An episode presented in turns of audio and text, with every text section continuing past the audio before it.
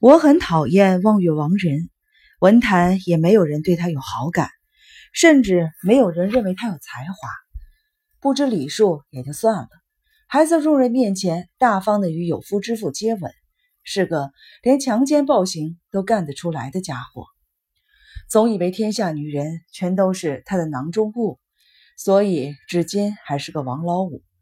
不过他在传媒界倒是挺有人望的，还不是因为他爱装阔。况且媒体人不比思想，比的是比例，因此全为他的笔杆所炫惑。加上媒体人无法以历史观点思考，只能以现实表象判断事物，因此身为当红流行作家的他，自恃傲慢，自大妄为，说什么没他那种信念，无法成为艺术家。将自身的傲慢无礼美化成为一种品德，而好色乃是一介天才的证据，自己与普通人的神经构造不一样等极尽扭曲之词。我当然是抱着看好戏的心态，加上土居光一同行，文坛与画坛两大惹人嫌的野兽正面交锋。原来如此，伊马在玩这个花样，这全是伊马搞出来的把戏。我却只顾自己被这群家伙激怒，丝毫没有注意到他们只是配酒的小菜而已。没想到我的期待却落了个空，他们果真非等闲之辈。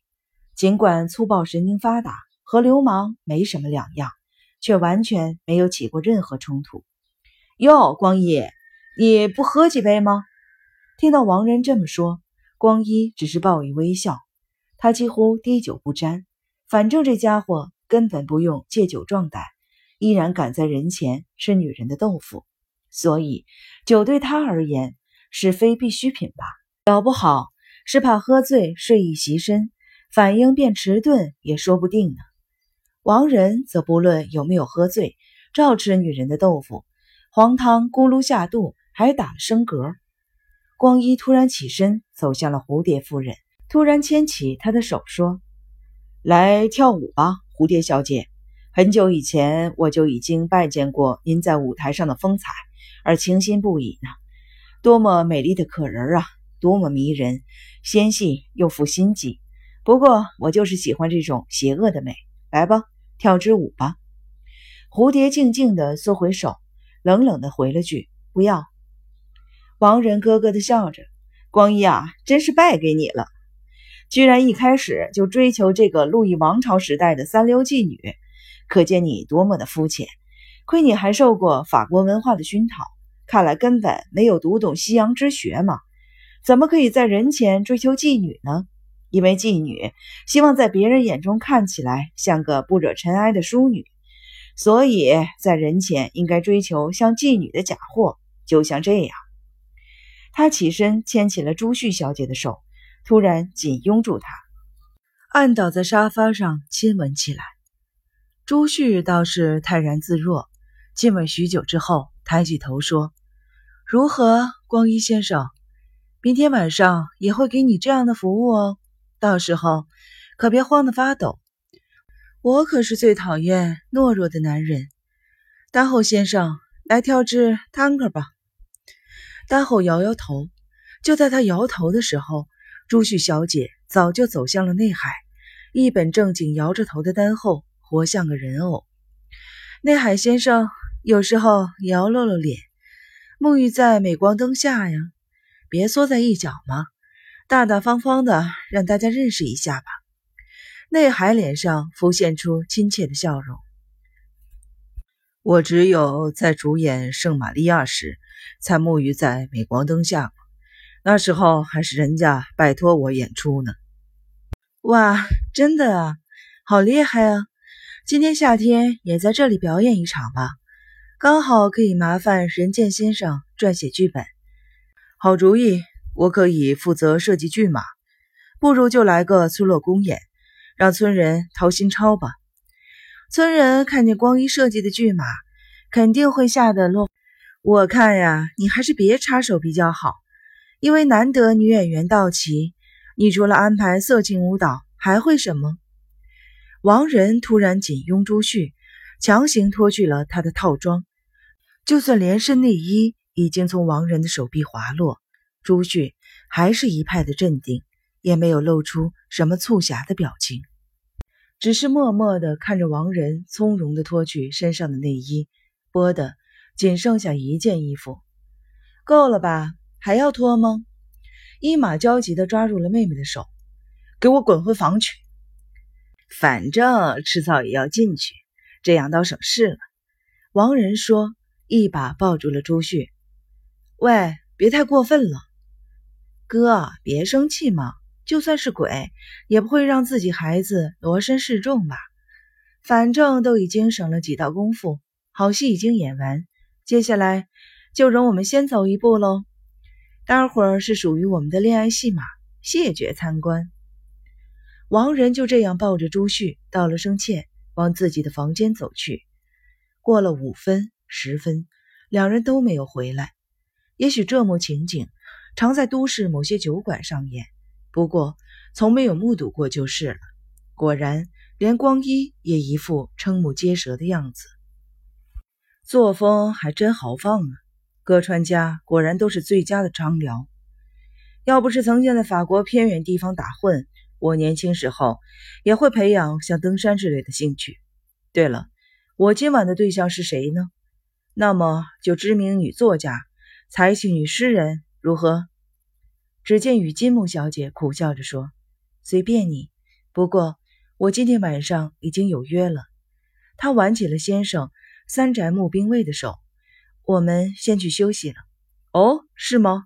那好吧。”光一嗖的起身往前走去，打开了客厅通往走廊的门，摆出像是饭店男士的姿态，彬彬有礼的点头，目送他们离开。大家也都趁机回房了。我们一回房，伊玛立即跟了过来，一脸的焦急。你真是太沉不住气了，为什么那么焦躁呢？真想掐死你！我并不打算安慰他，我没时间跟你闲扯。这到底是怎么回事？搞得我一头雾水的。你是拿到旅行社的票才来的吧？是啊。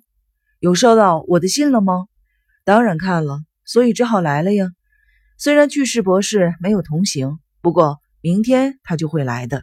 巨士博士，怎么了？为什么他也要来？是谁请他来的？我也不知道啊，因为你的信上写着要带巨士博士一起来呀。我写的信？他愣愣地看着我，我才没这么写呢。我只邀请你们两位来。呃，我知道了，这是个诡计，而且这封信不只是写给了你。为什么要这样？到底是哪个家伙干的？我已经发火了，这根本就是恶作剧嘛！我只有写给你们杨山东阳夫妇就算了，我怎么可能邀请土居光一那家伙来嘛？可是他却收到了请柬，而且跟你一样是旅行社派人送给他的。我的确是将车票和信交给了旅行社，没错。可是只有给你们夫妇。也没有拜托巨士博士啊！这次换我愣住了。我完全不曾怀疑是他写的信，因为确实是他的笔记。幸好我去拜访巨士博士时，为了拿给他看，顺手将那封信塞进了口袋，就这样一起带了过来。当我掏出那封信给他看时，只见他斜睨着那封信说：“肯定是某个家伙打开了我的信。”重写一遍送出去的，为什么呢？因为我的信是这样写的，看清楚喽。七月十五日，旅行社会送车票过去，请搭那天的末班车过来吧。无论如何，这忙你一定要帮。还有三张车票，其中一张是给居士博士的，请代我向金子小姐请商，务必请她同行，先给你磕头称谢了。恐怖的犯罪行动即将展开。血光之灾接连不断，只能拜托你和巨士博士，还有金子小姐，我等着你们。眼前将是一片幽暗的血海。也就是说，还有三张车票，其中一张是给巨士博士的，以及恐怖的犯罪行动即将展开，血光之灾接连不断和巨士博士这部分不知道是谁写的。另外。像金子小姐情商这部分是被省略的部分。什么恐怖犯罪行动？哪里都有可能发生，不是吗？至于最后那一句“眼前将是一片幽暗的血海”，确实是我写的，因为那时我满脑子想着兄妹相恋之罪而烦恼不已，所以才会这么写的。老实说，就是有点夸张了。因为要是你们不来的话，我会很困扰的。而且为了打动金子小姐，才会刻意写的夸张一些。金子小姐，我等着你们。眼前将是一片幽暗的血海。写出这种无聊的文章，还请镜子小姐见谅。可是改写这封信的家伙，到底是有何企图呢？莫非真的想犯罪不成？怎么会这样呢？现在的我和你就很想杀人呢，全是群讨厌的家伙，气死了！真想杀了他们算了。现在不管是谁，只要是住在这里的人，都会想杀两三个人吧。的确是他的笔记，不过仔细一看，有些笔记是经过模仿写出来的。那这张信纸呢？我们家的信纸，平常放在哪儿？摆在刚才客厅一角的桌子上，一旁放有墨汁和笔，当然还有信纸。是谁负责寄信呢？从你们来避难开始，邮局就没有人手，迫于时局的无奈，要寄信也得从这里徒步一里远。不过一直都这样，早就习惯了。有时候会托送信来的邮差帮忙带回去。不过如果没人寄信到我们家，还是得配合送信的时间，特意去跑一趟。要寄的邮件都放在玄关的桐木箱子里，所以谁都可以随便拿信去寄，也有机会冒名涂改。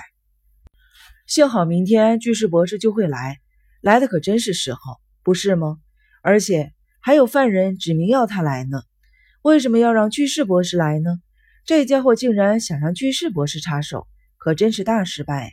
因为这家伙可是推理方面的天才，每次在搜查犯人时，他都会牢牢地抓住难以破解的端倪。他就是有这种特殊的本事。那明天见了。看来我们似乎会陷入犯罪的冤手，被耍得团团的转，只是一味的胡乱猜测犯人罢了。对小说家而言，每个人都有可能是犯人，所以再怎么想也是白费功夫。伊玛回到了自己的房间，每间房间都静悄悄的，总觉得心里毛毛的，越来越不对劲儿。莫非真会发生什么恐怖的事吗？什么恐怖的事呢？什么呀？我也不知道。不过好像真的会发生什么事情的样子。该不会是昌辽犯罪事件吧？都是光一这家伙，说什么昌辽，真是太毒舌了。我今天和加代子聊过了，虽然只是稍微的寒暄了一下，不过他对伊玛的感情似乎比想象中来得深。罪恶全是人类自己搞出来的，随便建立起来的观念，只要活得自在，又哪来的罪恶感呢？他很义正言辞的这么对我说：“因为知羞耻，所以才有罪吧？”我觉得你强词夺理。就像加代子的烦恼污垢呢？我知道了，诸位女士的烦恼是很深邃的东西。睡吧，不过好像睡不着哦。虽然白天睡太多，但还是很困。这时，从走廊里传来了我听不太懂，好像是法国相送之类的歌曲。原来是朱旭小姐哼着歌走过去，一踏上楼梯，便吧嗒吧嗒的飞快的下楼。哎呀！朱旭大小姐回来了，瞄了一眼时钟，十一点十五分。我关上了灯。